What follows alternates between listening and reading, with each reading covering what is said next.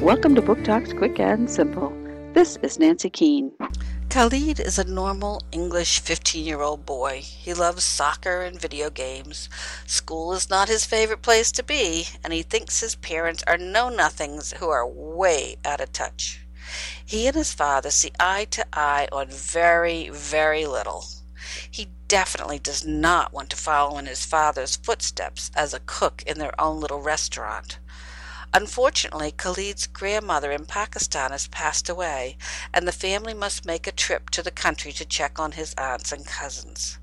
While out of the city, Khalid is mistaken for a Muslim insurgent, kidnapped, and sent to prison where no teen should ever go, accused of crimes he does not understand, innocent until proven guilty, has no place in Guantanamo Bay. Guantanamo Boy by Anna Perera. Albert Whitman, 2011. Book Talk by the New Hampshire Isinglass Committee.